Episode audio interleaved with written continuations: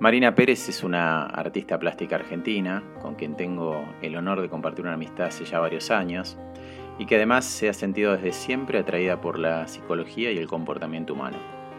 Temas que estudia profundamente. Conversar, conversar con Marina siempre es un gran placer y en este tiempo particular de aislamiento social hemos decidido compartir algunos fragmentos de nuestras conversaciones telefónicas que creemos pueden ser del gusto de todos.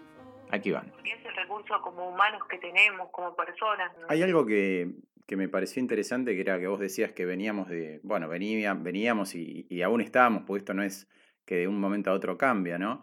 Pero culturalmente como que veníamos de una cultura, vale la redundancia, de la imagen, de la gestualidad excesiva y yo diría del narcisismo excesivo. Eh, ¿Vos pensás que, que todo esto va a transformar esto y nos va a dar lugar a a, actitudes mucho más humanas como la compasión, el perdón, el entendernos y el despojarnos de, de emociones eh, negativas como, no sé, la ira, el enojo, la bronca, el odio mismo. Eh, o, o, no tenés una visión tan optimista?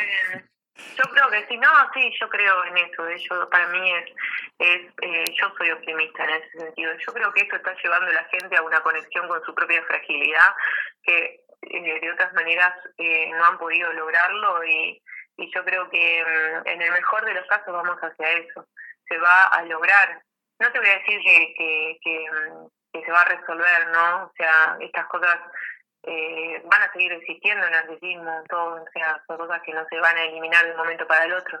Pero sí yo creo que, que se accede un poco más a, ese, a esa posición, a una posición más de mayor ternura, si se quiere, de mayor compasión, donde si uno puede sentir su propia fragilidad, obviamente va a tener la empatía de poder ver la del otro. Y ya ahí estamos un paso adelante. Claro, ¿cómo no te, cómo no te va a generar un cambio de conciencia todo esto? Sería, sería un desperdicio realmente. Sí, sería un desperdicio realmente, pero bueno, eh, uno dice, ¿no? No sé si a vos te pasó, pero yo digo que a uno vive algunas cosas como que no son una novedad, ¿no? Porque uno ha hecho otro camino, como que decir, bueno, esto no es una novedad a mí. Eh, me, me, recuerda algo que yo ya sé hace mucho tiempo. Sí. Pero hay gente que sí lo vive como una novedad.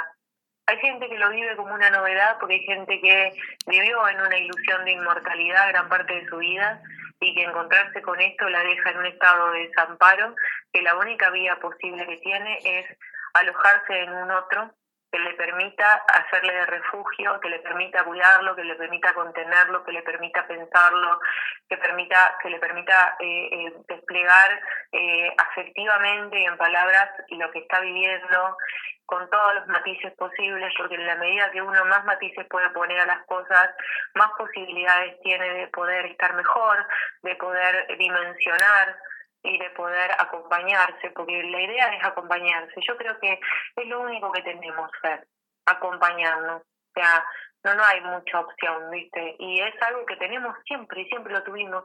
Lo que pasa que eh, la cultura que tenemos, esto que hablamos de la imagen, es una cultura de la ilusión. Mm. Es una ilusión, ¿me entendés?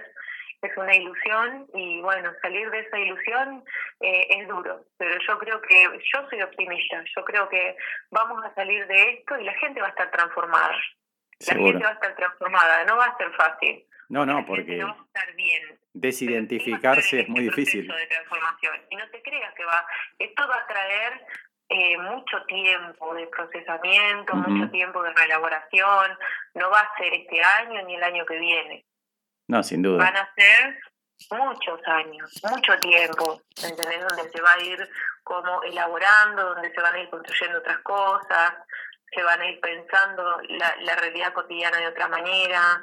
Eh, pasó cuando fue lo de la inundación acá en La Plata, que era, que era solamente la ciudad de La Plata, todos quedamos como arrasados por esa situación, traumatizados, cada uno lo elaboró como pudo, eh, y uno va teniendo como cada uno no sus propios desamparos que, que se va haciendo eh, la vivencia cada vez más grande porque de acuerdo a lo que uno haya vivido también es como uno se conecta con eso, ¿no?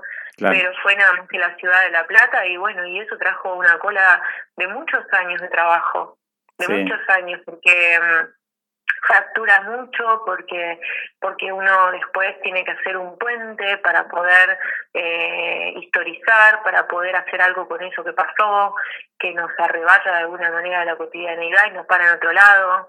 Eh, entonces es como decir, bueno, eh, va a significar un trabajo y parte del trabajo que uno puede hacer es esto que estamos haciendo nosotros, ¿viste? apoyándonos, pensando juntos, pensando juntos cómo podemos hacer para que el día a día se haga más llevadero, eh, decir, che, Fer, ¿cómo te sentís? Contame, o yo contarte cómo estoy, eh, decirte cuáles son mis miedos, eh, y todos tenemos eso, todos tenemos eso. Claro, qué necesidad, ¿no? y la palabra.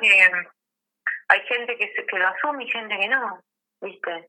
Eh, hay gente que se asume en su propia mortalidad y en su fragilidad y gente que no, que decide de alguna manera eh, poner como una coraza para decir, no, a mí no me está pasando esto, yo no muestro, eh, no muestro mi herida, digamos, y bueno, o sea, la herida, o sea, volviendo al tema del narcisismo, ¿no?